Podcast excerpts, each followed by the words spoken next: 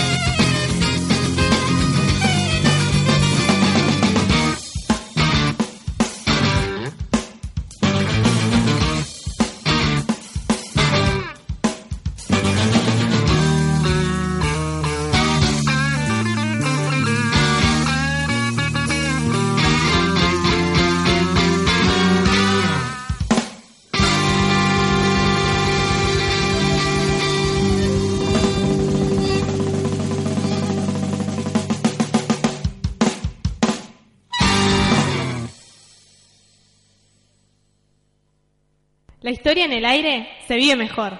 El centro del medio, por Radio Revés.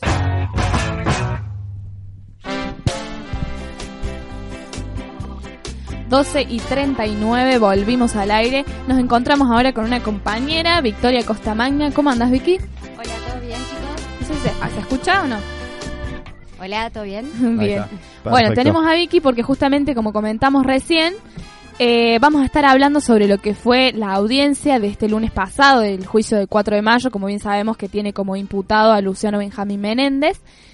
Eh, y surgió o ocurrió algo de bastante sorpresivo, por así decirlo, y bastante esperado por mucha gente, que fue, como bien dijimos, la declaración de el imputado. Además, eh, durante la jornada de este lunes, el tribunal resolvió que se escuchen las declaraciones de testigos presenciales, como fueron Ernesto Félix Martínez, Ángel Manuel Díez y Guillermo Pablo Enzabela. Bien, para contar un poquito cómo fueron estos tres testimonios presenciales, primero fue eh, Ernesto Martínez, quien es, eh, quien es un testimonio clave porque ayuda a desarticular, digamos, el argumento de la defensa de que fue un enfrentamiento fraguado. Eh, que fue un enfrentamiento, digamos, verídico. En realidad no, no hubo enfrentamiento porque Ernesto Martínez eh, ve el hecho, eh, él estaba, digamos, a la salida de un supermercado por la Núñez en el momento del hecho y él ve el Fiat y la caravana, digamos, de dos policías, pero en normal circulamiento. No ve enfrentamiento, tiros. Entonces, bueno, eso es muy relevante a la hora, digamos, del tribunal y también para la querella y el fiscal. Eh, Ernesto Martínez era compañero de Ana, es abogado y también fue eh, diputado del juecismo. Otro de los testigos fue el primo de, de Jorge Manuel Díez, eh, eh, Ángel, Ángel Manuel Díez. Ángel Manuel Díez. Bueno, él declaró, estaba un poco confuso, así que hubo que, que volver al testimonio anterior. Eso suele pasar un poco cuando eh, se hacen un poco largos, extensos ciertos juicios y pasa mucho tiempo. Luego, el tercer testimonio fue muy emotivo, a cargo, digamos, de eh, Enzabela, quien era compañero de los chicos. Él recordó mucho la militancia de, de los 70, era compañero en el espacio, digamos, de base peronista eh, con Ana y Jorge. Él militaba en la UES de estudiantes, digamos, secundarios. Fue presidente del Centro Estudiante del Manuel Belgrano y contó un poco que la- el objetivo era recuperar el mimeógrafo para poder contar los hechos del momento de represión, ya sea al Colegio Manuel Belgrano y a los estudiantes, eh, los hechos de desaparición y los hechos violentos represivos de la época. Bueno, recordó un poco eh, la militancia, como decía, y a Ana y Jorge y fue bastante emotivo su, su testimonio. Y también hizo hincapié ¿no? en la importancia de un aparato como el mimeógrafo en esa época.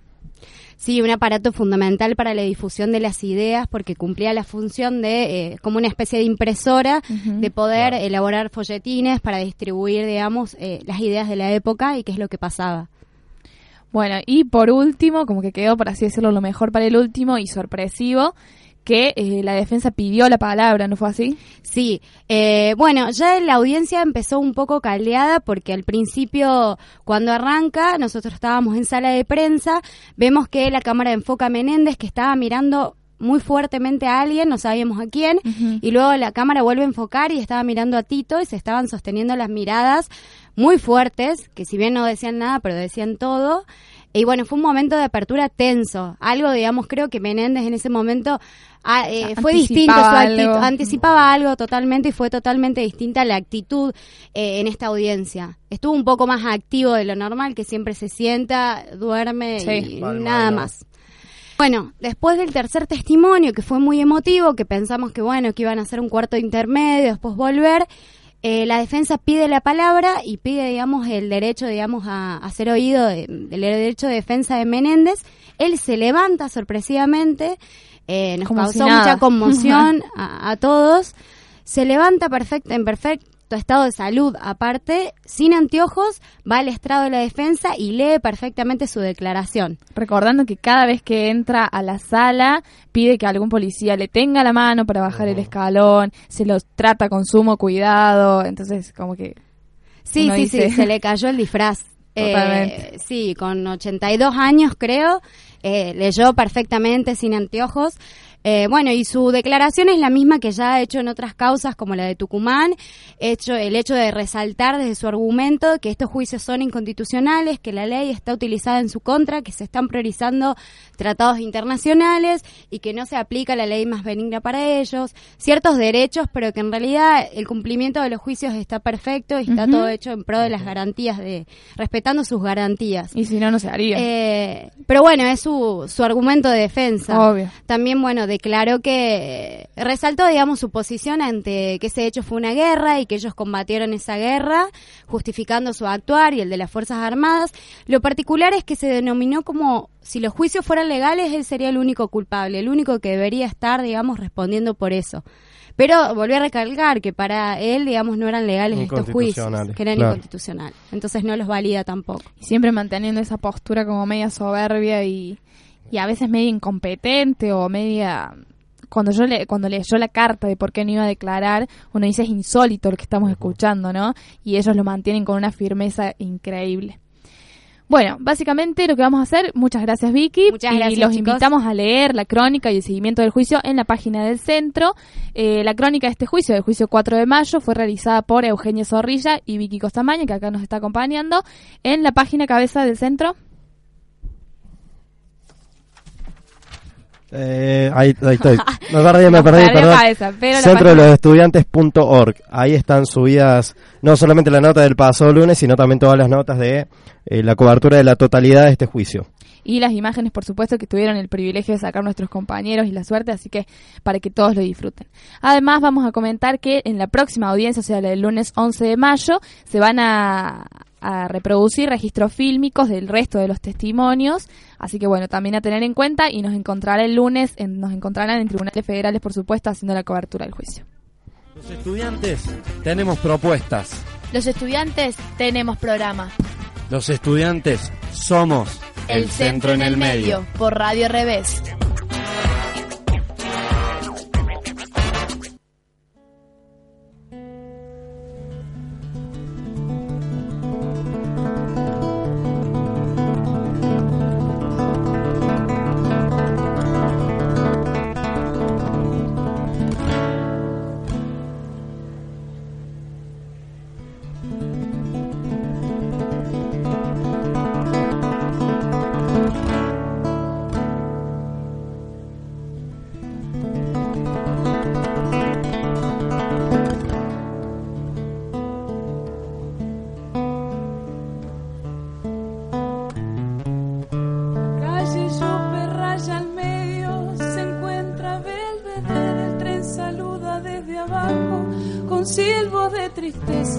Filas infinitas, saliendo de central, el empedrado está tapado, Pero allí está en la primavera, en aquel barrio, se llama soledad, se llama grito de pidiendo para entrar y en el apuro está lloviendo.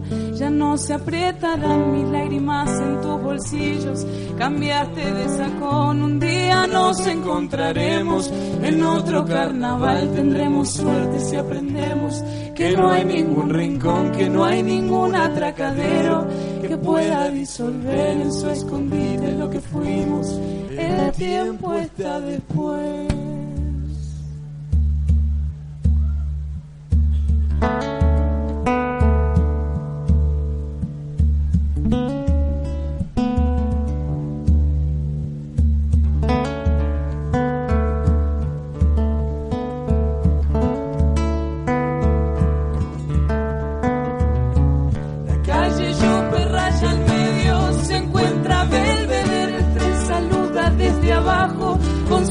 De tristeza, aquellas filas infinitas, saliendo de central, el empedrado está tapado, pero allí está la primavera en aquel barrio, se llama soledad, se llama grito de ternura, pidiendo para entrar en el apuro está lloviendo.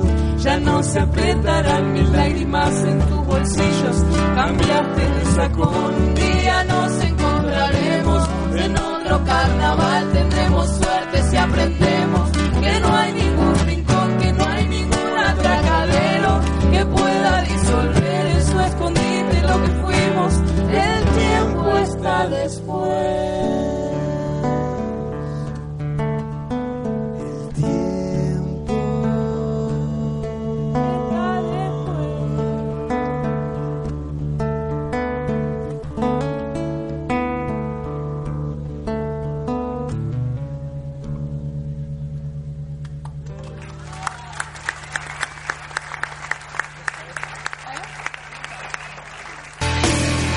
Pones la radio con canciones idiotas. Crees en Dios, pero ¿quién piensa en vos?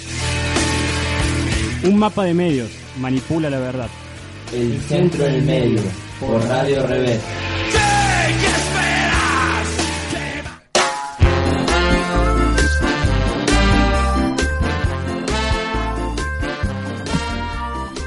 Doce y 50 clavados minutos. Nos encontramos con Micaela Johnson y Bruno Farías, que como siempre nos traen buena información nacional, internacional, lo relevante que haya pasado en la semana. Particularmente hoy vamos a estar centrados en un hecho local eh, que tiene como protagonistas, por así decirlo, y para variar, en un tono medio irónico, a la policía y a su represión. Eh, es algo de- con lo que se viene luchando, por así decir, en Córdoba hace Eh, unos hace cuantos varios años. tiempo. Y bueno, justamente hay un operativo que ocurrió el fin de semana pasado que no podemos dejar pasar por alto, eh, que involucró a muchas víctimas, a muchas personas y que mm, por un lado está bueno que lo difundamos, vi mucha difusión del hecho en, en redes sociales como Facebook, por ejemplo, y está bueno porque son cosas que no podemos dejar pasar, como bien dije antes, y que es bueno destacar y de que todos seamos conscientes, porque muchas veces la gente lo deja pasar, pero porque en realidad no sabe lo que en realidad está pasando. Bueno, entonces Mica y Sí. Bruno, ¿cómo les va? Buen Muy día, bien. Pía, todo bien. Bueno, como estuviste diciendo más o menos, el fin de pasado se realizaron operaciones de allanamiento y detenciones en numerosos barrios de la ciudad. Fueron más de 1.500 los efectivos de policía que llevaron adelante estas ocupaciones territoriales que eran en diferentes zonas, supuestamente a raíces de protestas eh, de la misma gente de los barrios que decía de que había inseguridad. Eh, informaron, el jefe de policía, Julio César Suárez, informó que los operativos se llevaron adelante en los barrios rotulados como peligrosos. Y ahí entramos de nuevo, ¿no? Como esto, ¿quién tiene la capacidad de decir qué es lo peligroso y para quién? Claro. Y bueno, ahí eh, esta intención, ¿no? De hacer las ocupaciones territoriales era para acallar estas críticas de la ola de inseguridad desatada en este territorio provincial. Y se informó que aproximadamente fueron 350 las personas que se detuvieron el fin de semana. Una barbaridad. Sí, una Y bueno, eh, sin embargo, se pudo confirmar que alrededor de 345 detenciones eh, no no se le no se le informó el motivo por el cual se lo estaban llevando y ni, ni estaban cometiendo una infracción al código de faltas. Se llevaron gente que estaba parada, o sea, en una parada de colectivo, colectivo. sí, sí, Exactamente. Es insólito. Exactamente, varios de los detenidos pudieron relatar eh, que pasaron la noche en la comisaría de Villa Allende y unas 60 personas sin comida, eh, sin colchas y por supuesto sin un techo. Eh, también destacaban la detención de 14 adolescentes que salían de jugar al fútbol y porque no tenían DNI eh, fueron llevados. Eh, Esta es otra de las cosas que dice el Código de Faltas, ¿no? Otro artículo insólito, por así decirlo, de que si una persona no se encuentra identificada, tienen el derecho de llevarte Exactamente. preso porque les pinta, por así decirlo. Exactamente. Y también hubo, hubo, hubo varios motociclistas que sufrieron el secuestro de sus vehículos por no tener los papeles en mano. Eh, aunque dos hermanos denunciaron que estaban lavando el auto en su casa y un móvil los llevó sin medir explicación eh, y estaban en cuero lavando el auto Ahí en su esa era la casa. explicación, porque estaban en cuero lavando el auto. Tal se cual. Eh, y por supuesto sufrieron el frío eh, de esa noche en la UCA Norte. Sí, además, además está decir como que las condiciones en las que estuvieron no fueron para nada saludables ni favorables. Y hay uno de los testimonios de uno de los chicos que es el que anda circulando, que a él se lo llevan justamente porque estaba en la parada de colectivo Exactamente. y que escucha por la radio del auto que decían que quedaban unos 60, digamos, Claro, para que era, claro, era obligación llevar 60 eh, personas. Y que además él tenía el documento y no se lo dejaron que lo muestre. Un último testimonio también es que en Villa El Libertador salió a comprar pan un joven y terminó detenido también en la comisaría de Boulevard Guzmán. Y bueno, todas estas repercusiones no hicieron que mm, las organizaciones sociales y distintas instituciones de derechos humanos se reunieran para tomar medidas eh, frente a estos episodios llevados a cabo por la policía de Córdoba. Es por eso que eh, están todos invitados a la marcha que se realiza hoy 7 de mayo en Colón y General Paz a las 17 horas, que es una marcha que defiende los derechos humanos en repudio a estos operativos policiales. Y bueno, está bueno aclarar ¿no? que nosotros consideramos que la represión policial, las prácticas abusivas y las detenciones arbitrarias no contribuyen a una mayor, a una mayor seguridad, No, sino que lo único que hacen es fomentar la violencia social, la exclusión social, y esto termina siendo una mayor inseguridad por parte de la misma policía. Así que toda la comunidad de la, de la Escuela de Ciencias de la Información se adhiere a esta convocatoria, como, bueno, también lo vamos a hacer nosotros, así que están todos invitados hoy 17 horas en Colón y General Paz. Bueno, lo vamos a estar repitiendo obviamente a lo largo del programa, pero sí, tratar como de remarcar esta paradoja, por así decirlo, de que las personas que deberían cuidar de nosotros son a su vez las que mayor miedo les tenemos que tener y eso no está para nada bueno. Así que bueno, eh, seguiremos peleando, por así decirlo, y Y asistiendo por a las supuesto marchas. recalcar de no volver el tiempo atrás, ¿no? No, por supuesto. Como hechos sucedidos en el país. Bueno, muchísimas gracias chicos, entonces nos vemos la semana que viene y, y obviamente vamos a estar convocando gente para esta tarde. Volvemos más tarde en un bloque. Mi llanto, mi bien, mi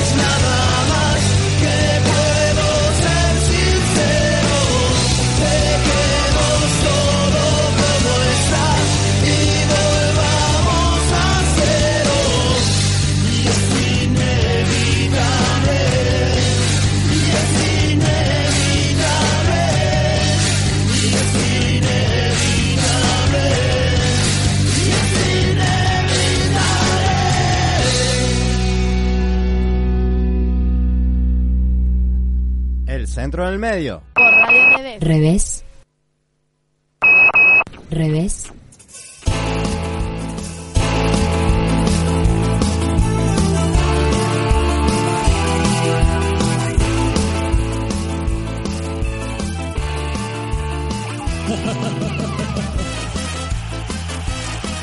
programa de hoy.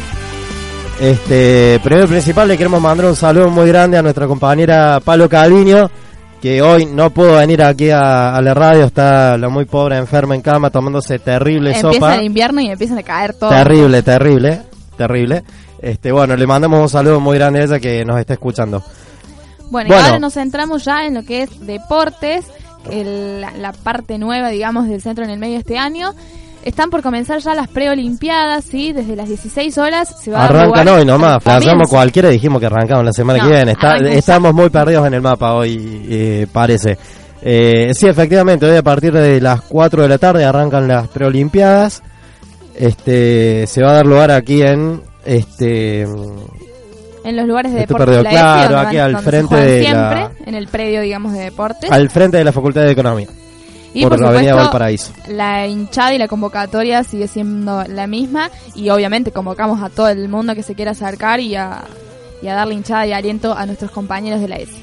Nos encontramos con Juanca y Hugo que nos van a estar comentando un ¿Cómo le va? poco. ¿Cómo va, andan, chicos? Buen ¿Cómo día. andan, Reyes? Sí, bueno, ¿Hasta cuándo con Reyes, Juanca? ¿Hasta cuándo? comentarles que hoy de las 4 una gran, hay una gran movilización de la escuelita, que la ESI presenta el nuevo equipo de rugby. Ujú.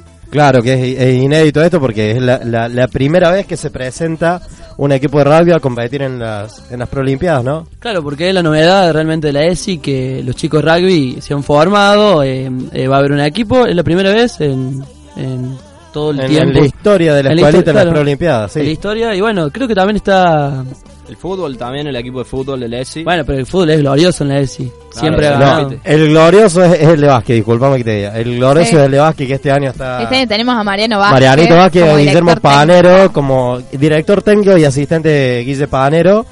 Que bueno, esperemos que puedan lograr lo que consiguió. Todavía me duele decirlo. Grimaldi sacó subcampeón al ESI en básquet en las Prolimpiadas. Es, Y es todo el muy mundo es fuerte bueno para algunas para cosas, Grimaldi es bueno para el básquet. No ¿Qué parece, pero bueno, le mandamos un saludo Un muy talento, grande un- también al, a Grigri. Un talento. Bueno, obviamente todo lo que son resultados los vamos a estar comentando nosotros, también en la página del centro, eh, que estuve revisando anoche en el Facebook, también pueden encontrar algunos videos sobre cómo van estos entrenamientos para las preolimpiadas, así que cualquiera que le guste se puede meter, arroba centro en el medio es el Twitter, o si no Facebook centro en Centro el del medio. Sí, la verdad que la ESI siempre está involucrada ¿no? en estos eventos y es como que moviliza mucho a, la- a las personas, o sea, los integrantes ¿no? de la escuelita, estos eventos deportivos. Perfecto. Así es, Guaso. Hola. Muy bien. Oh, bueno, También hay unas cuestiones de, de la Semana del Comunicador. Hay que decir que van a venir varios clubes, eh, entre ellos Belgrano, Talleres, Instituto. Y bueno, esto se va a dar del lunes 11 de mayo al viernes 15 del mismo mes. Eh, todavía, bueno, hay tres clubes confirmados y bueno, faltan otros, Hugo, ¿no? Sí, recordarles también que es el miércoles que viene, la presencia de, de estos clubes. Y sí, todavía no se confirmaron los demás clubes que vienen, pero Belgrano, Talleres, Instituto, Están están seguros. asegurados ya. sí, sí, están Mira adentro. Están Esto adentro. también se estuvo Perfecto. comentando hoy por las aulas, sí, los chicos del centro de estudiantes estuvieron comentando, así que bueno, está bueno remarcar eh, que bueno, obviamente esto es por la semana del comunicador, así que está muy bueno participar para todo aquel que le guste el deporte. Sí, además hay que decir, bueno, que todavía no están confirmados quiénes van a venir, pero va a ser un representante de cada club, ¿no? Eh, suponemos que será un jefe de prensa o, bueno, o algún vicepresidente o algún responsable de cada club, ¿no? Bien ahí. Bueno, referido también a la semana del comunicador, yo quiero tirar un sigo aparte. Eh, cabe claro también, ¿no? El próximo lunes también va a estar la nueva edición del Ancla, que es la revista del Centro de Estudiantes. Muy que, buena revista, eh, Claro, muy, muy buena revista, ya su edición número 27. 27 anclas ya, así que bueno, sumar eso también a la Semana del Comunicador que va a estar bastante buena, se viene bastante preparada. Con esto de los deportes también es un, un número bastante fuerte dentro de lo que es la, la Semana del Comunicador que va a arrancar el martes próximo.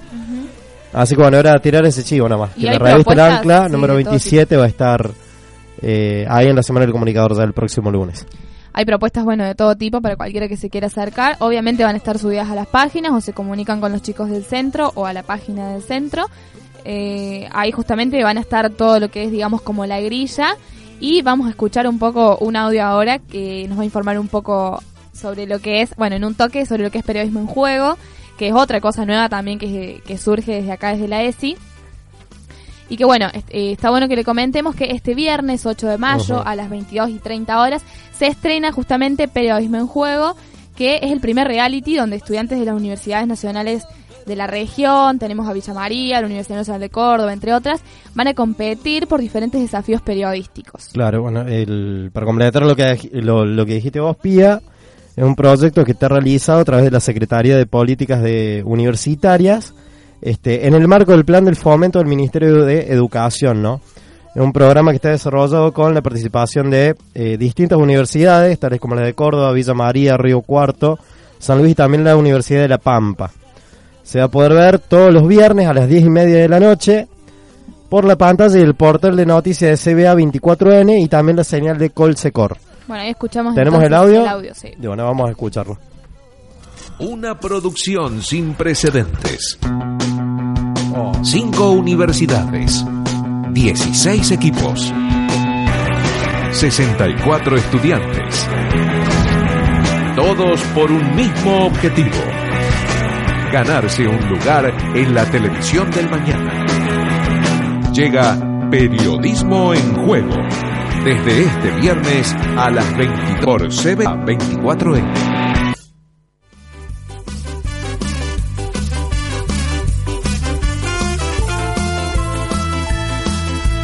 Tú que despiertas mi pasión, mandas en mi corazón, pero no estás en mi alcoba.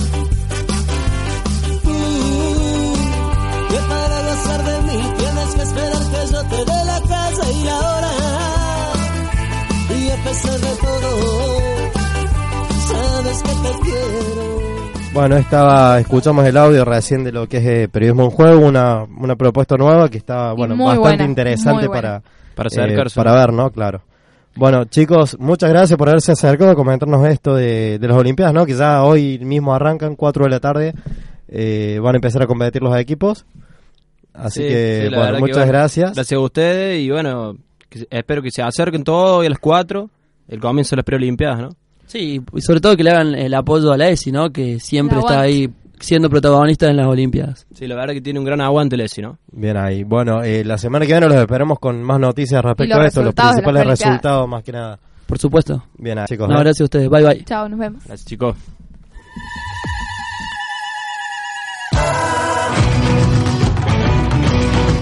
Los estudiantes participamos. Jueves, 12 y media. Juntos hacemos el centro en el medio. Por Radio Revés. Animales peligrosos,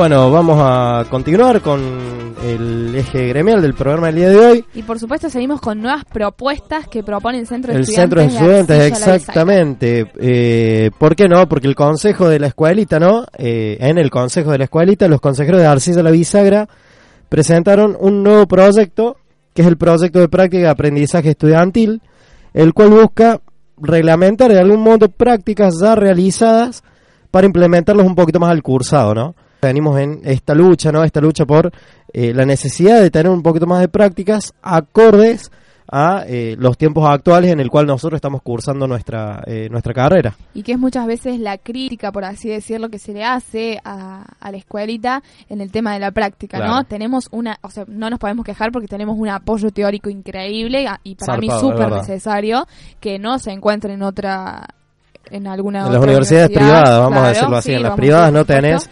El análisis teórico que tenemos aquí en, en la escuelita. Y, que, también nos permite una salida laboral Claro, absolutamente Exactamente. grande. Pero no, eh, está muy mal dicho eh, que en la escuelita, en la universidad pública, no tenés las prácticas. Las prácticas están. Y acá estamos. Estamos Si no, claro, justamente acá. estamos acá. Las prácticas están, la cosa es saber cómo meterse, mover uno. Sí, Vamos a hacer poner una forma. de. Uno tiene que mover el culo Sí. para poder hacer la práctica correspondiente, ¿no? Porque la radio no viene hacia vos, uno tiene que ir hacia la radio y eso pasa con todo, también con a la hora de conseguir trabajo, el que sale con más práctica, bueno, capaz tiene un poco más de posibilidad, pero eso tiene que ver con la movilidad de cada uno. Bien. Bueno, cabeza, con respecto a eso, además, bueno, está bueno destacar y que nos involucra absolutamente el tema de la aprobación de la Ley de Servicios de Comunicación Audiovisual, que abre un nuevo paradigma en lo que es la comunicación y nos hace replantear una y otra vez qué rol cumplimos nosotros en la mismo. sociedad como futuros comunicadores sociales. Bueno, por eso justamente los consejeros de la arcilla presentaron este proyecto que propone que las prácticas se realicen con entidades públicas y privadas, pero obviamente sin fin de lucro. Claro, vale aclarar que se entiende por práctica aquel proceso de vinculación que los estudiantes tienen con otros servicios, so- con otros sectores sociales, ¿no? En los cuales se pueda construir nuevos saberes de manera colectiva, o sea, que estén participando todos juntos el- con un fin en común. Estos sectores sociales pueden ser los sindicatos, cooperativas, organizaciones sociales, los organismos de derechos humanos, centros vecinales y cualquier otro que se les ocurra, de cualquier otro tipo, ¿no? Claro. Bueno, y justamente estos conocimientos producidos o estos conocimientos a adquirir tienen justamente que ver a la hora de que nosotros trabajemos en esos sectores que, como bien nombraste eh, vos recientemente, ¿no? Y también crear como una herramienta o entender a la comunicación como una herramienta para el desarrollo de lo que son proyectos políticos, sociales eh, y que abarca un montón de campos también. Claro, bueno, ya el- para ir cerrando con este tema, ¿no? La verdad que la propuesta está muy buena. En, esta te- en estas semanas que siguen se van a estar realizando eh, distintos espacios de discusión para que todo aquel que quiera aportar algo eh, al proyecto pueda acercarse y pueda decir, che, mira, está perfecto, pero a mí me parece que Estaría trabajar más en tal cosa o agregarle tal otra gilada va a sumar una bocha. Entonces, bueno, van a poder acercarse en esos distintos espacios para poder discutir acerca del proyecto en cuestión, ¿no? Además, quienes lo quieran leer en su totalidad se pueden pasar por el centro de los estudiantes y pedir que se los manden al Drive. Están subidos a un Google Drive. Bueno, y por último, y también muy importante, se pueden acercar a firmar la planilla en donde los estudiantes vamos a expresar esta necesidad justamente, ¿no? Tenemos que juntar la mayor cantidad de, fi- de firmas posibles, así que... Que creo que no va a ser tarea difícil porque no. la práctica y la propuesta me parece que está muy Es algo buena que- y sumamente necesaria. algo que nos compete y nos hace falta, la verdad que bastante en la carrera y estaría muy bueno poder eh, elaborar un poquito más sobre esto y a- afianzarlas un poco más, ¿no? Así Bueno, así que, que bueno, ya saben, el la- que el, el que se quiera, no, todo el mundo se acerca al, al centro de estudiantes y firman la petición, que la verdad eh, va a estar muy bueno, es un proyecto bastante bastante piola. Y que, bueno, obviamente sirve para nosotros y para nuestro futuro como comunicadores. Vamos con un poquito de música. El centro en el medio. Por Radio Revés.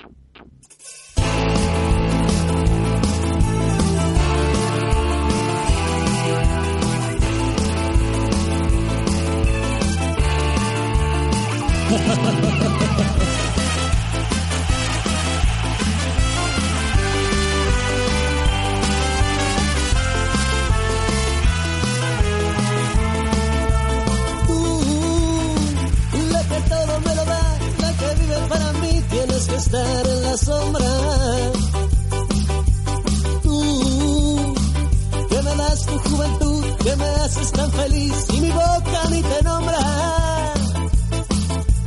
Tú, que despiertas mi pasión, mandas en mi corazón, pero no estás en mi alcoba. Ay, tú, que para gozar de mí tienes que esperar que yo te dé la casa y la hora. Y a pesar de todo, sabes que te quiero me falta el aire si no estás en mí. Y a pesar de todo, tú no tengas celos, nunca quise a nadie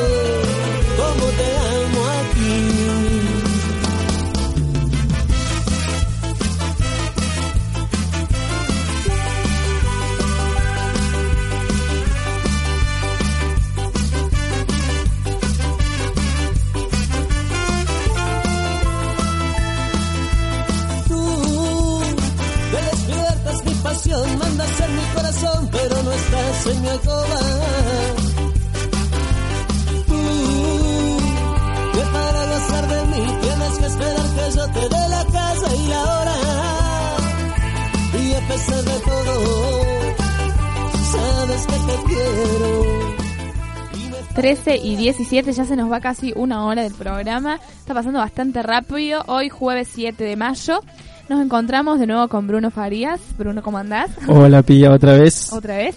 Y Cami Argüello. Hola Pía. ¿Todo bien? ¿Cómo estás? ¿Se escucha ahí? Sí.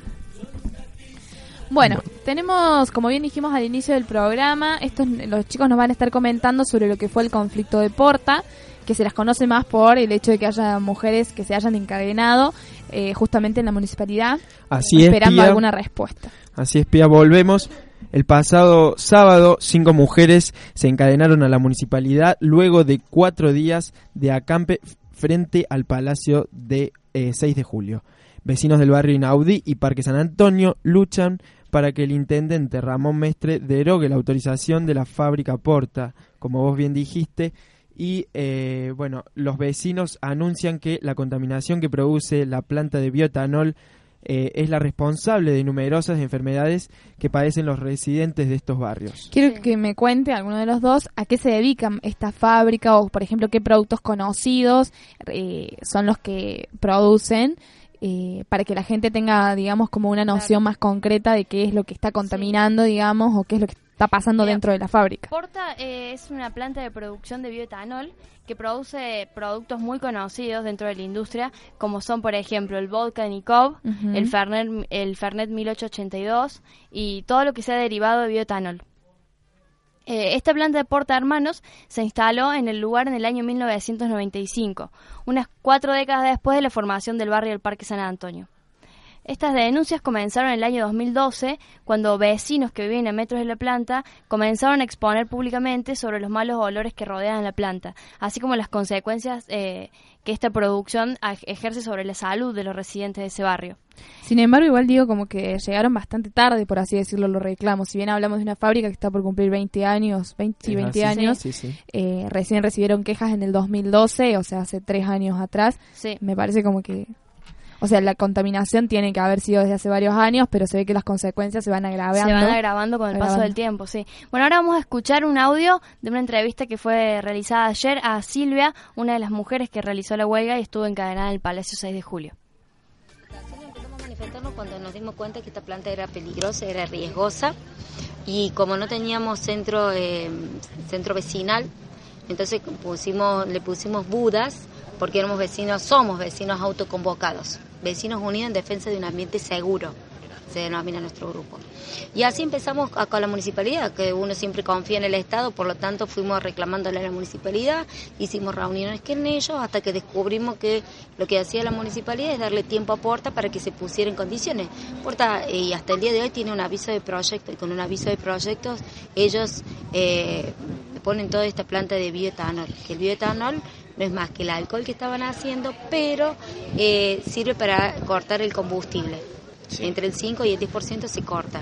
Este, las plantas de bioetanol eh, en Argentina están en- son parte del agronegocio. En realidad fue la idea, la idea, ante un problema siempre hay una idea. Y ante esa idea salen, digamos, todo lo que es la ciencia. La- el problema que tiene el, el planeta es la contaminación, ¿no? Es el efecto invernadero, etcétera, etcétera. Ante eso, para solucionar estas grandes cantidades de dióxido de carbono en, en- el mundo, eh, dicen, bueno, en vez de, y el petróleo que está acabándose, entonces, ¿de dónde obtenemos combustible? Eh, surgió la idea del alcohol. El alcohol puede llegar a ser combustible, por lo, por lo hecho es. Y surge toda esta la idea del, eh, del agro, cuando uno dice agronegocio, usar las tierras, eh, sembrar el monocultivo, maíz o soja, exclusivamente para transformarlo en combustible. No es para darle de comer a nadie, sin- sino para transformarlo en combustible. El problema no es el bioetanol cuando termina su producción, que no es una botella de alcohol, no, no te contamina. El problema es la producción y la cantidad de dióxido de carbono que se elimina al exterior para producir un litro de etanol o de bioetanol es mucho más que lo que podrían polucionar un coche, un vehículo que combustiona normalmente con petróleo. Es decir, que más que la idea para solucionar, fue una idea para el negocio. Y acá se está produciendo bioetanol a base de maíz, que es lo que más contamina. A base de maíz, ese maíz está cargado con una tracina, que es el pesticida que se usa maíz, así como se usa glifosato para, el, para la soja, para el maíz se usa tracina, que nosotros hicimos analizar en el laboratorio de La Plata. Y eso es lo que respiramos en el 2012, que había muchísima más polución en cuanto a particulado y- y cascarillas de maíz. No olvidemos que se acopian grandes cantidades de maíz para producir 100.000 litros de bioetanol diarios. 100.000 litros. Se usan 700.000 de agua de red, porque no puede ser agua de pozo. Tiene 700.000 litros de agua de red para realizar 100.000 litros Te de querés bioetanol. matar, te querés matar, matar. Bueno, ahí escuchábamos entonces a una de las testigos, por así decirlo, que Una de las protagonistas. Claro, una de las Protagonistas. que fue las que decidió encadenarse. Y como bien decía Silvia, eh, justamente, bueno, fue algo que yo dije antes de escuchar el audio, que fue por qué comienza en 2012 y no mucho tiempo antes. Y ella remarca que porque a partir del año 2012 es cuando empieza a haber mucha mayor polución y eso es lo que genera mayor contaminación. Eh, bueno, además comentó también todo lo que fue el tema de que si bien el alcohol no tiene nada de malo, el tema es la producción para lo que se, claro y el proceso de para lo que se lo utiliza, que es justamente transformar ese alcohol en combustible eh, y bueno, y dice como que ya se crean hasta plantas de bietanol que se lo utiliza como un agronegocio en el sentido de que eh, hasta ya se lo cosecha con un determinado objetivo y eso genera mayor contaminación. Entonces está bueno destacar una de las frases que dijo Silvia, que fue que somos vecinos unidos, como pidiendo, reclamando un ambiente seguro. Y justamente, bueno, eso fue lo que quisieron demostrar con esta acción que decidieron realizar de encadenarse buscando alguna solución. Vamos a escuchar ahora un, un segundo audio. Vamos a escuchar la segunda parte, Pía. primeros signos que vieron que la planta estaba contaminando? ¿Cómo, En realidad lo único que sabíamos nosotros, eh, empezamos a tener miedo porque decíamos, "Oh, es alcohol, esto puede explotar en algún momento y charlando, charlando nos dimos cuenta que los chicos estaban enfermos, que nosotros todos teníamos dolor de cabeza muy reiterado, que teníamos alergia, que tenemos los ojos secos, que teníamos ojos rojos, que teníamos difonías como la que tengo yo ahora. Y eso es producto de los químicos, pero lo fuimos entendiendo después, cuando Medardo Ávila Vázquez hace un testeo de la zona, un relevamiento, y da, y da que más del 53% de la, de la población de San Antonio, en ese momento fue solo San Antonio, eh, tenían afecciones muy similares y muy típicas eh, de contaminación química. Es muy semejante, es increíble la, la coincidencia con lo que pasa con Monsanto, que sí, por supuesto. con las madres de Ituzaingó, el anexo. Lo que pasa es que los químicos actúan de la misma forma. No importa si son emanadas de una industria, no se- importa si son emanadas por... Es como un gran fumigador. Porta en las, en las chimeneas, es como si fuera un gran fumigador. Y se está haciendo toda esta cuestión de estudiar la deriva de las partículas de químicos. Lo que pasa es que antes uno pensaba, te mata un arma y te mata una bala. Hoy por hoy hay que cambiar esa mentalidad. Te matan los químicos, te mata lo que comes, te mata el- la empresa que tenés al lado. Si no sabes, en nuestro caso nos tocó una planta de bioetanol, que no solamente es peligrosa por lo altamente contaminante, sino también que es una bomba de tiempo y que está acá muy cerquita de su ciudad universitaria, solo a 3 kilómetros. Sí, sí, si esa planta todo. explota, si esa planta explota a más de 15 kilómetros en un diámetro, a la redonda va, la onda expansiva va a ser atroz. La verdad que va a ser una catástrofe. Monsanto y muchas otras industrias que hay en la provincia de Córdoba que son muy contaminantes. Por ejemplo, lo que es Atanor, que producen cloro en Río Tercero. En Río Tercero, Río Tercero. Es impresionante, por ejemplo. Pero Atanor es muchísimo más fuerte por el hecho que produce una cantidad impresionante de cáncer. Eh, y no se hace nada en cuanto a desde la ciudad para la empresa por el hecho de que ya se ha dicho que bueno nosotros contaminamos sabemos contaminamos se hace lo más que se puede pero contamina esto pero si nosotros no queremos contaminar más nos vamos y la gente se queda sin trabajo Claro, pero a ver, en esto de, es hacer hace. un equilibrio, ¿qué prioriza en el mundo? Prioriza el negocio, produce, pro- prioriza el trabajo, prioriza la vida.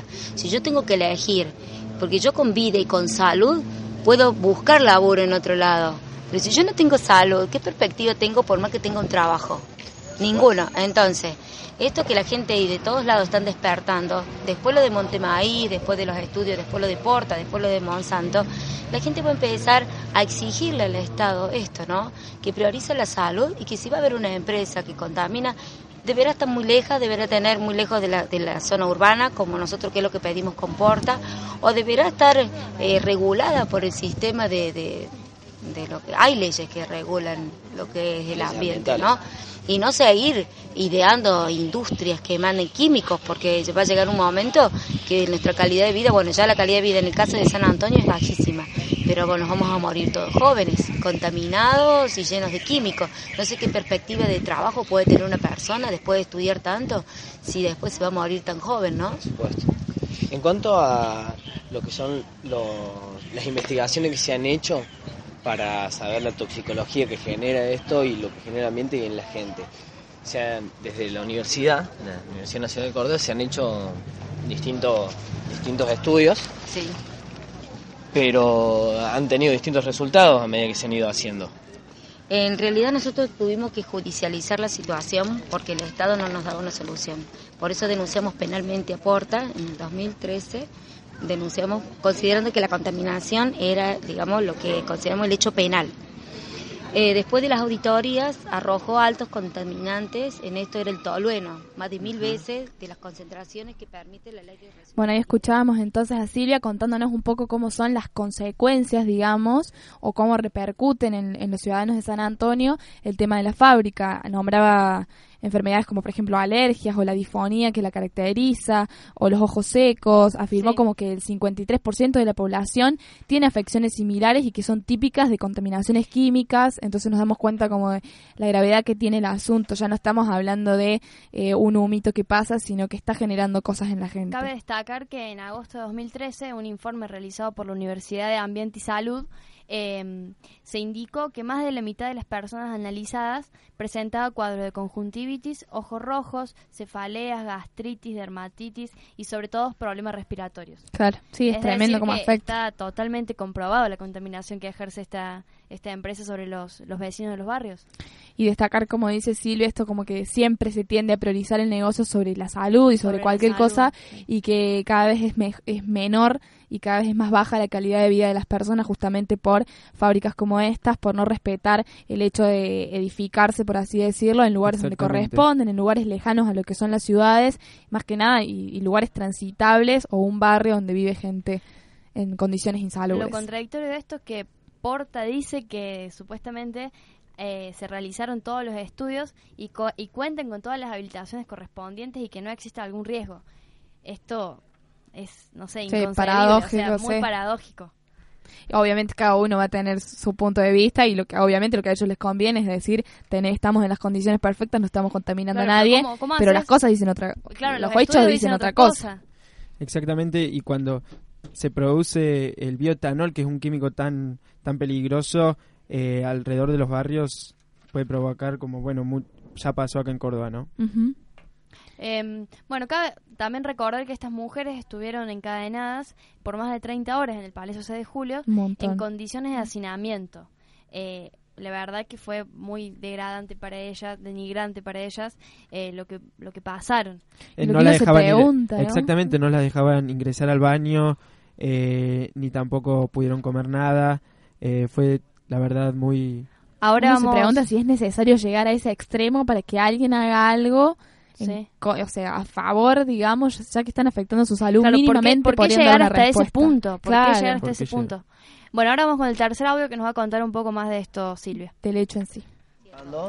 Palacio Municipal eh, durante cuatro días, ¿no es así? El día 27 eh, nos encadenamos en, en la explanada de la municipalidad y acampamos durante tres días ahí esperando que el intendente Javier Mestre nos reciba. No lo hizo, entonces pensamos que tal vez no nos había visto y, decidimos meternos dentro, digo yo, a lo mejor estando adentro nos escucha, tampoco. Y es cuando cierra toda la municipalidad, nos encierra, manda infantería, grandes cantidades de personal de infantería, escuadrones, policía, armamento, eh, el armamento con el, ¿cómo se llama? Este, ¿El hidrante? sí, no, ¿Escudos? los escudos. Ah, sí. A ver, en vecinas comunes, ni delincuentes, ni armadas, ni peligrosas. Queríamos dialogar con el intendente.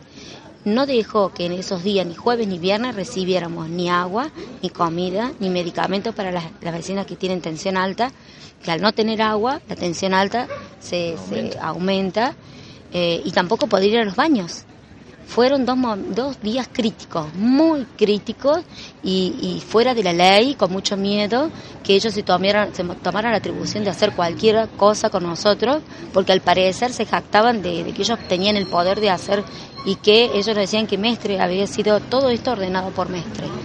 Esto también lo vamos a denunciar porque me parece que esto no debe pasar, uno tiene el derecho a la protesta y más allá de eso teníamos en la mano eh, la verdad y lo único que queríamos era hablar con Mestre, o sea, no era, ellos, él tenía la llave de, de, este conflicto y podía haber bajado el segundo día, o que más no sea, de estar acampando ahí y nunca lo hizo. Ahora con COSAR, sí, a la medianoche del sábado, COSAR eh, se llegó hasta nosotros y, y se comprometió de parte de Mestre que nos recibiría el viernes eh, a las 3 de la tarde. El viernes a las 3 de la tarde. Y la empresa es Porta, ¿cómo, cómo, se, ¿cómo actuó frente a los reclamos? ¿Cómo reaccionó frente a los reclamos? O- Al principio eh, fueron una o dos veces que tuvo un diálogo con nosotros, después nunca más quiso que dialogáramos con él, hasta que pasó el tiempo y veía que, la, la- que persistíamos en la lucha. Entonces nosotros le dimos la posibilidad de, de hablar, de dialogar. Lo hicimos en un lugar que se llama Quincho el Tala. Es un lugar en donde hay una familia, la familia Aguilar, en donde ellos eh, hacían pequeños festivales folclóricos, etc. Un bellísimo lugar donde siempre nos reuníamos. Eh, estuvimos con todos los vecinos y con José Porta y su hijo. Y ahí le dejamos claro de que en realidad nosotros no podíamos, porque él, él siempre dijo, ustedes tienen que aprender a convivir con la empresa, en una forma de imponer un lugar en donde él decía, yo de acá no me voy a mover. Y nosotros dijimos, no, nosotros no podemos convivir con usted, señor, por esto, por esto y por esto. Entonces quedó así la reunión, quedó, pero siempre dentro del marco del respeto. eh, ninguno, ninguno agredió al otro, pero a la semana al Quincho el Tala lo cerraron. La municipalidad fue y cerró el Quincho el Tala. Y desde entonces la municipalidad molesta a los vecinos que tienen pequeños comercios en esto de decir, este, tenemos nosotros esta alianza con Porta, nosotros todo lo podemos, eh, cállense, no cuestionen, no salgan a la calle, no denuncien, aguántensela, que nosotros tenemos el poder. Eso estamos viviendo ya desde hace mucho tiempo ya. Bueno, muchísimas gracias. No, gracias a ustedes por Muchísimas preocuparse. gracias. Bueno, agradecemos muchísimo a Silvia por haber prestado su testimonio y haber decidido compartirlo con nosotros y también a eh, Cordero, más conocido como Manzanita, y Nico Especia, que eh, se tomaron el trabajo de, De entrevistarlas. de entrevistarlos. junto a Micaela Mica Johnson, también No me puedo olvidar de Mica, porque si no, después va a estar reclamando. No, bueno, básicamente destacar algunas palabras de Silvia que no podemos pasar por alto. eh, el hecho de decir que nadie nos escucha, como que nadie nos escuchó, que lo único que hacían era querer dialogar y que, bueno, no los dejaron recibir mm, bueno, obviamente agua, como bien comentaste Bruno recién, y medicamentos, y remarcó más de una vez que fueron días críticos y con mucho miedo. Bueno, también está bueno eh, recalcar que las- los organismos de derechos humanos eh, ejercieron denuncias en contra de las condiciones que, que tuvieron que soportar estas mujeres en los días que estuvieron, estuvieron encadenadas. Y bueno, queda esperar mañana a ver qué pasa en la reunión. Esperemos que, que todo salga a favor de, de estos vecinos y que se haga algo con la, con la empresa Porta. Me tomo el atrevimiento, Pía, eh, antes de cerrar, nuevamente la invitación a la marcha esta tarde en Col- Colón y General Paz a las 17 horas. Eh, la marcha que defiende los, dere- eh, los derechos humanos en repudio de los operativos que se llevaron a cabo el último el pasado fin de semana. Que bueno, como bien estuvimos comentando hace un rato, así que bueno, es muy importante la concurrencia, digamos, a esa marcha. Bueno, antes de irme, quiero mandar un saludo a Dani, que es fiel oyente todos los jueves. Muy bien, un hace, beso ra- grande. hace rato que me viene reclamando que no le mando saludos, así que ahora que tengo la oportunidad, le mando un beso grande. Y un beso a Palo de parte mía, que la saludo cabeza que está enferma, que le esperamos obviamente el jueves que viene para que nos venga ella a comentar de cultura, qué es lo que le gusta y lo que sabe. Exactamente, vamos palo. Vamos un poco de música.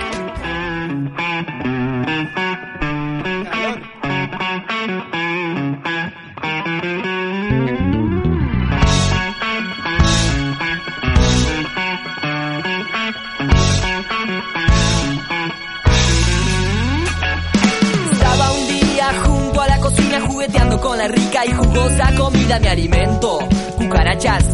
Y tengo cierta fascinación por la bombacha. Yo sabía que algo pasaría, buscando un rinconcito para pasar el día. Te quería como un niño, por eso me trepé a tu cuerpiño. Y ahora duermo, juego, ladro, muerdo. Ya soy todo un perro encerrado en esta caja de cartón.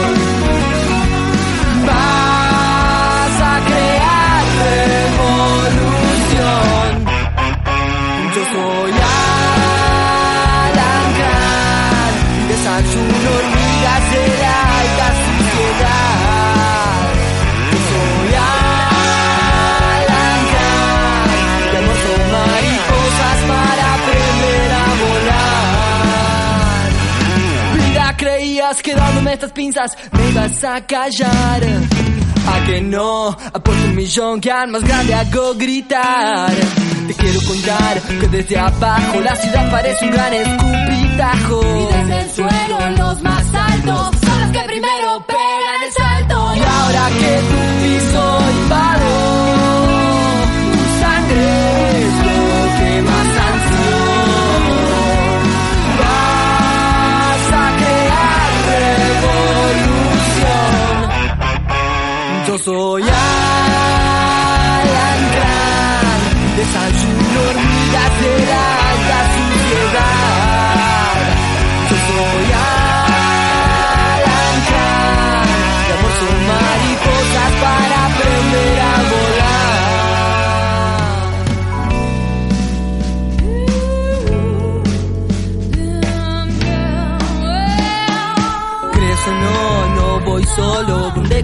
siempre caminan otros. No me gustan las paredes, voy por la tierra alarmando gente. Y no repito si te digo que entre los dedos me siento más vivo. Y una vez más, para aclarar, los alacranes cada día somos más. Ya despertate de esta siesta, sos una marioneta del sistema universal.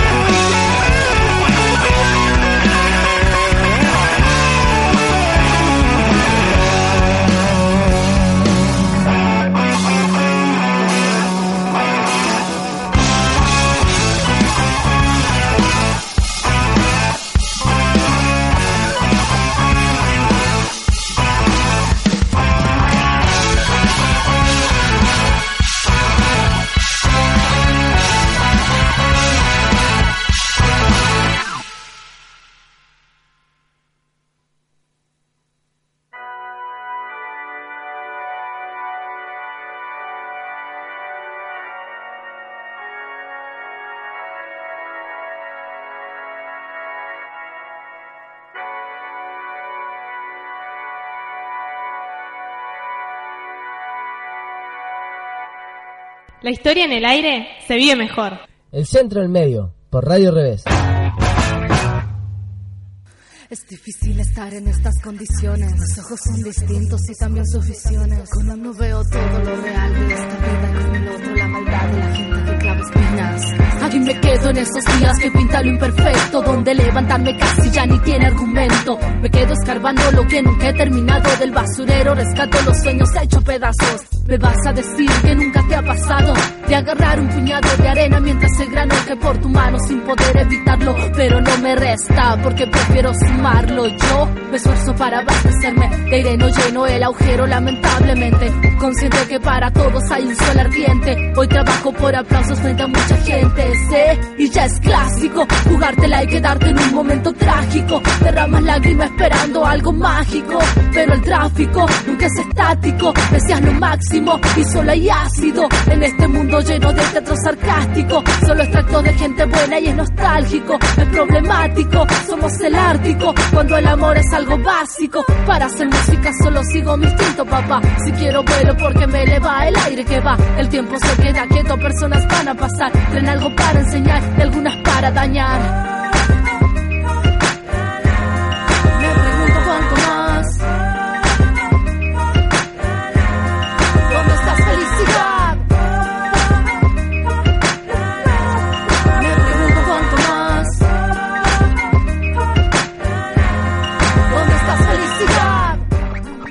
Bueno, continuamos con el programa del día de hoy, ya a punto de darle cierre, pero antes de eso, estoy aquí con los dos compañeros cracks, ídolos, eh, entre demás eh, adjetivos, se podría decir, son pocos para poder calificarlos.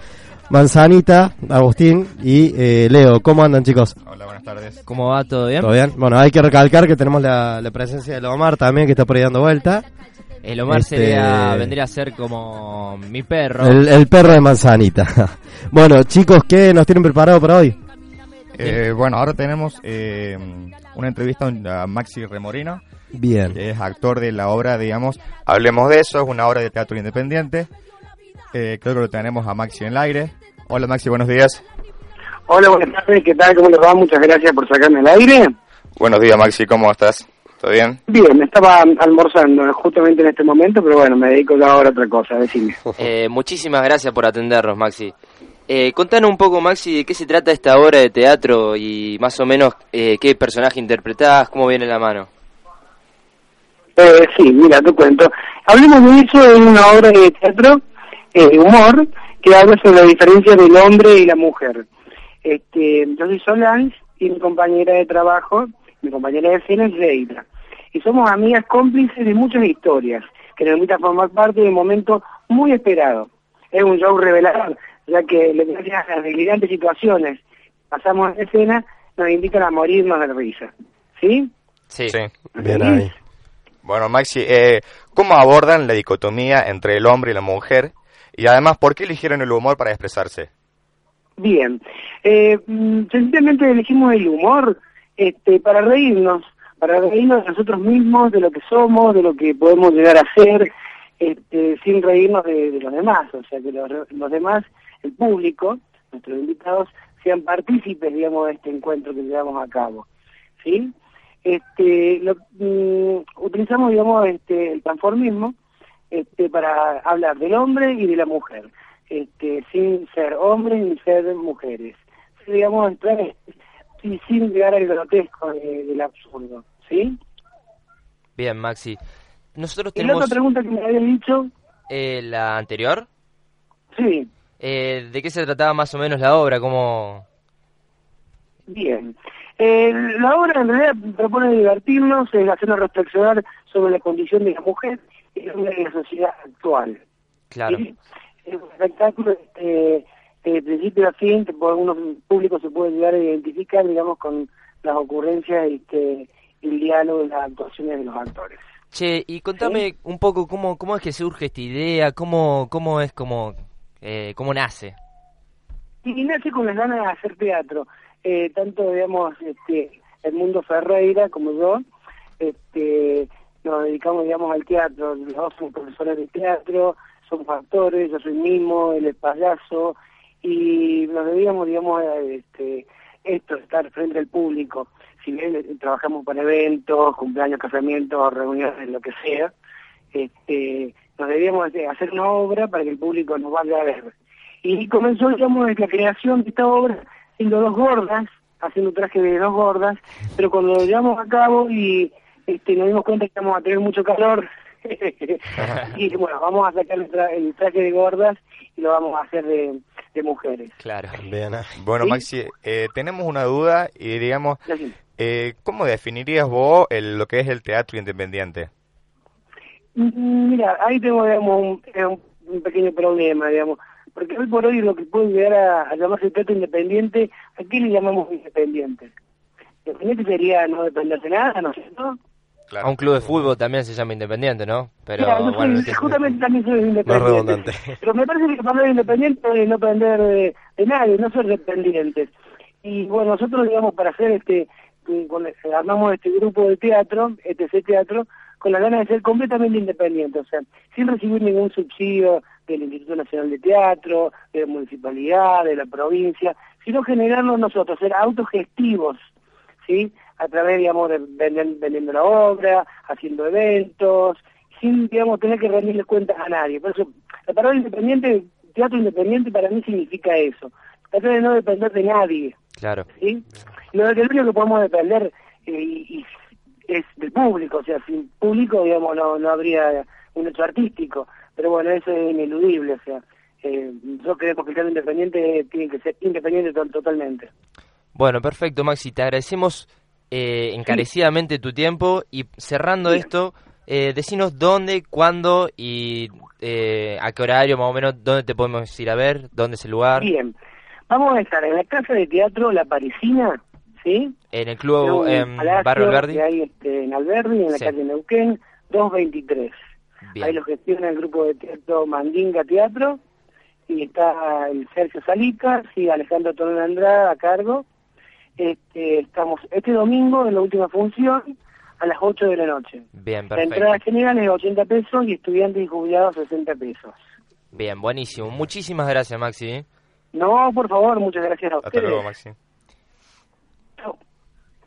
Bueno, agradecemos muchísimo la entrevista a Maxi Remorino. Recordamos que van a eh, que es eh, actor, digamos, en la obra Hablemos de eso, una obra de teatro independiente. Bien ahí, eh, interesante propuesta la verdad para ir y, y con humor, como él mismo dijo, reírse un poco de, de lo que somos, ¿no? Reírnos de nosotros mismos sin llegar al absurdo. Me parece que eso quedó bastante marcado y es una, una propuesta para pasar el rato, por lo menos ver algo, algo distinto muy bueno. El domingo dice que va a ser la última función ahí en el, ¿cómo era el lugar? En Barrio Alberdi, Neuquén Club Pari- 2. Club. Parisina en Barrio Alberdi, Neuquén 223. Bien ahí, bien ahí. Este domingo, así que bueno, están todos más que invitados a, a participar de esto.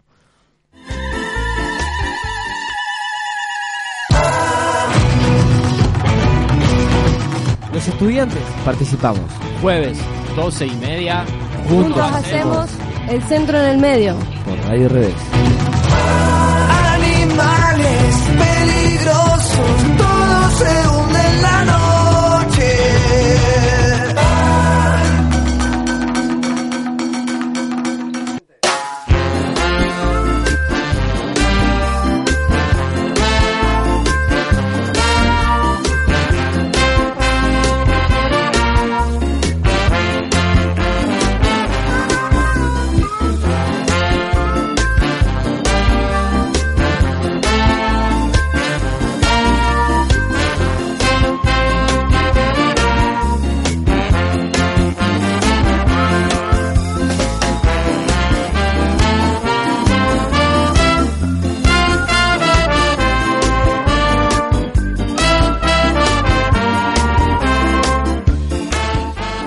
Bueno, eh, tenemos un comunicado aquí, la compañera Pia Heredia quiere decir unas palabras, No, hoy me voy a tener que retirar un ratito antes. porque te vas a hacer la cola del comedor.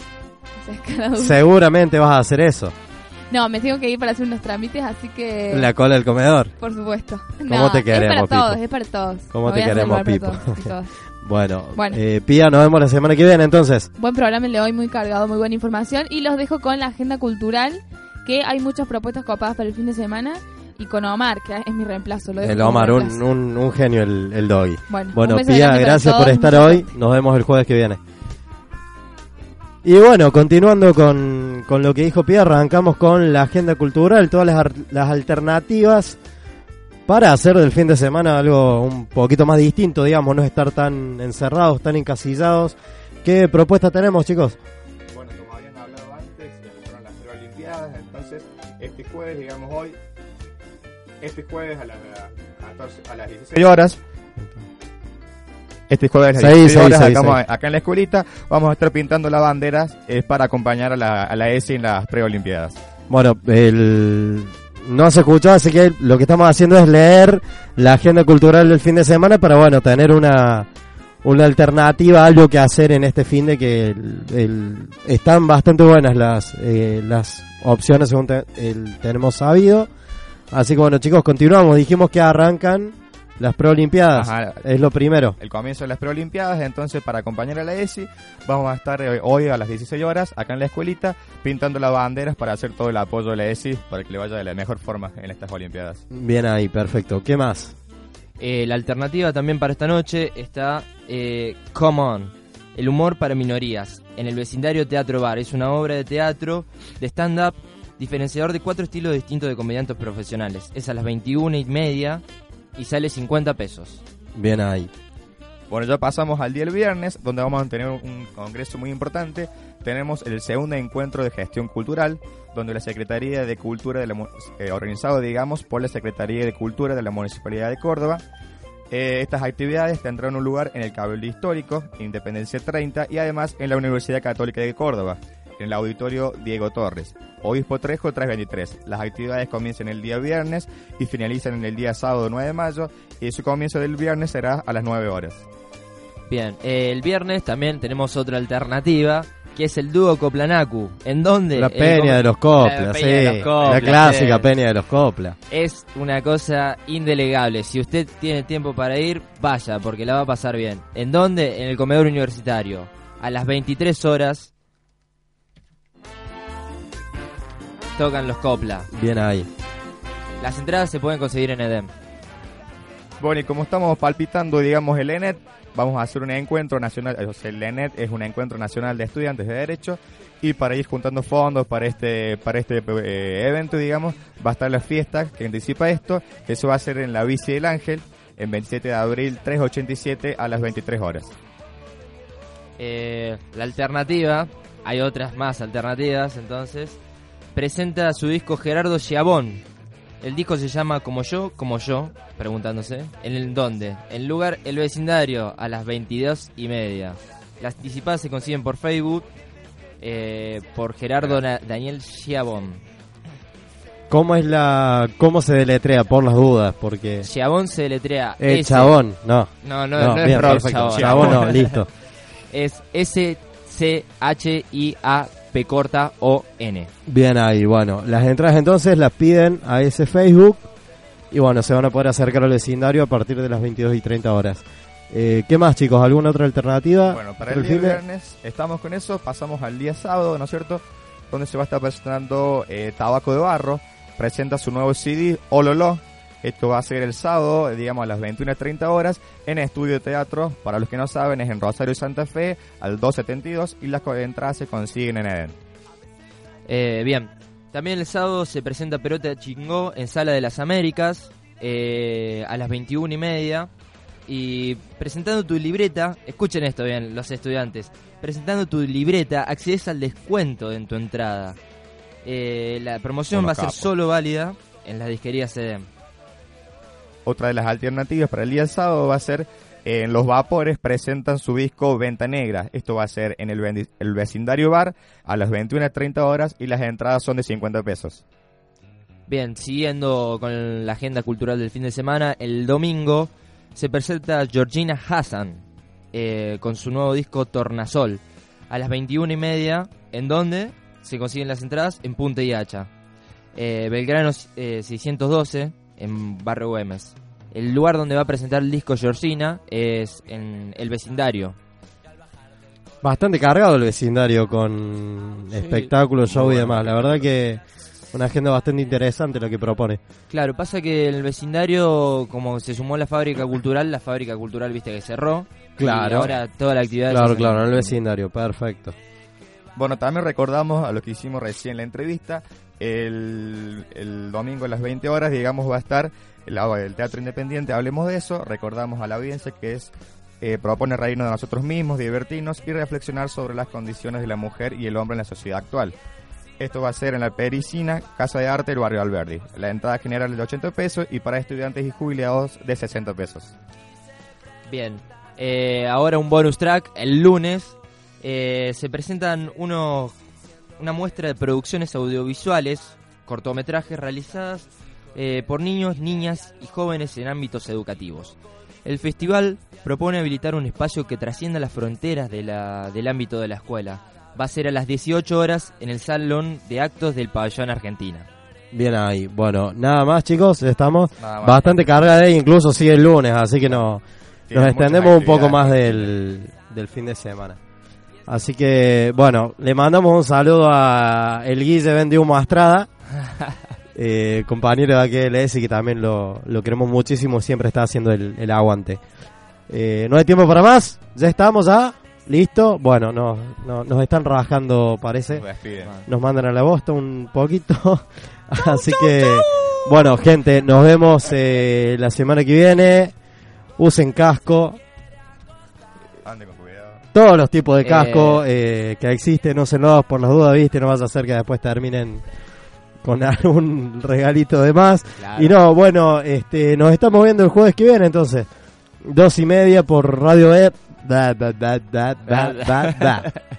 Dos y media por Radio Revés del Centro del Medio. Chao.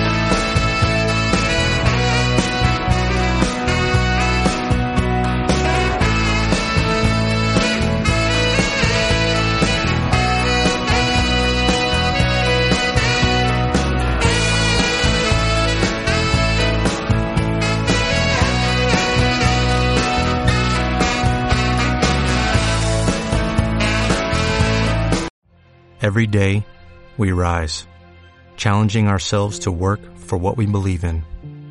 At U.S. Border Patrol, protecting our borders is more than a job, it's a calling.